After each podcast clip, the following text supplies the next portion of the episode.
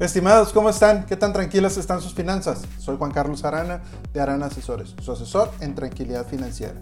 El día de hoy les voy a platicar sobre ¿por qué no me cubre mi seguro? ¿Tienen 5 minutos? Es muy, es muy común encontrar comentarios de que los seguros no pagan y que solo están buscando cómo no pagar. Y la verdad es que las aseguradoras no buscan ni pagar ni no pagar. Lo que hacen es simplemente apegarse al contrato y a las condiciones generales del mismo. Las condiciones generales en realidad son las reglas del juego. Aquí lo importante es conocer a detalle estas condiciones. También es importante recordar cómo funciona un seguro. Un seguro se forma con el dinero que todos los que compramos ese seguro aportamos y de ese dinero se toma para pagar en caso de que se necesite. Por lo que entonces, para que ese dinero que todos ponemos no se acabe tan rápido, lo que hacemos es poner reglas de cómo sí pagar y qué en definitiva no vamos a pagar y a lo mejor puede sonar confuso o muy laborioso, pero el desconocimiento de las reglas no nos exenta de tener que cumplirlas.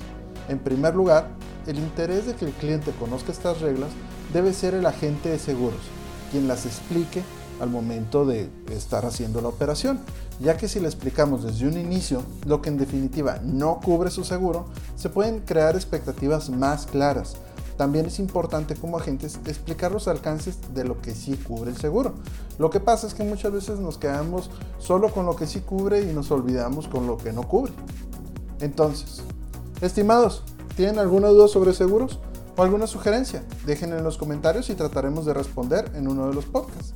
Si les gusta este contenido, ayuda mucho que se suscriban al canal y lo compartan. Bueno, la idea de contratar un seguro es tener una ayuda económica en caso de un problema. No contratamos con la idea de utilizarlo, más bien como un respaldo económico. Por lo general, pasa tiempo desde la contratación hasta el momento de utilizarlo. Como consecuencia, aquello que nos explicaron en su momento se nos puede olvidar o confundir.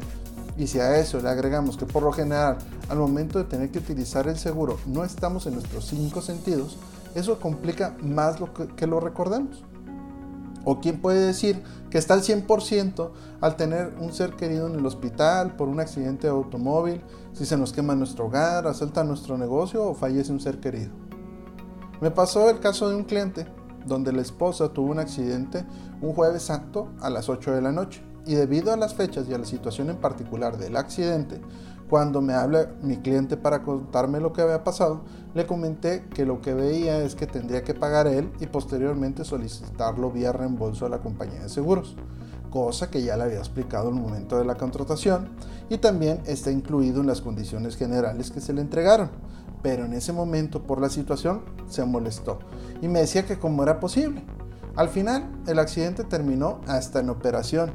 Entonces, de, después de varios días de hospitalización, por lo que entonces sí aplicó el pago directo y solo tuvo que pagar su deducible y su coaseguro.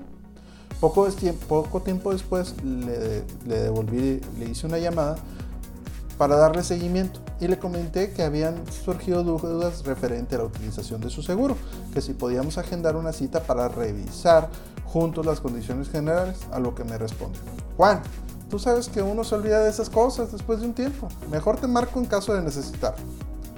Estimados, por cierto, ¿les interesaría un diagnóstico sobre sus finanzas personales y qué tan seguras están?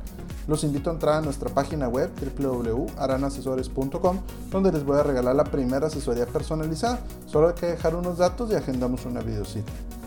Pero entonces, ¿por qué no cubren los seguros? La verdad es que desde un inicio están las reglas en la carátula de la póliza del seguro que dice que sí, que sí se cubre lo que en base a lo que se contrató.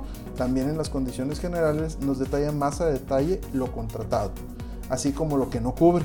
Entonces, para evitar desilusiones, lo que se puede hacer es aprenderse a detalle las condiciones generales de cada póliza que contratemos o contratar con un agente de seguro certificado que nos ayude a contratar el mejor seguro para nosotros y nos asesore en el proceso de utilización del mismo.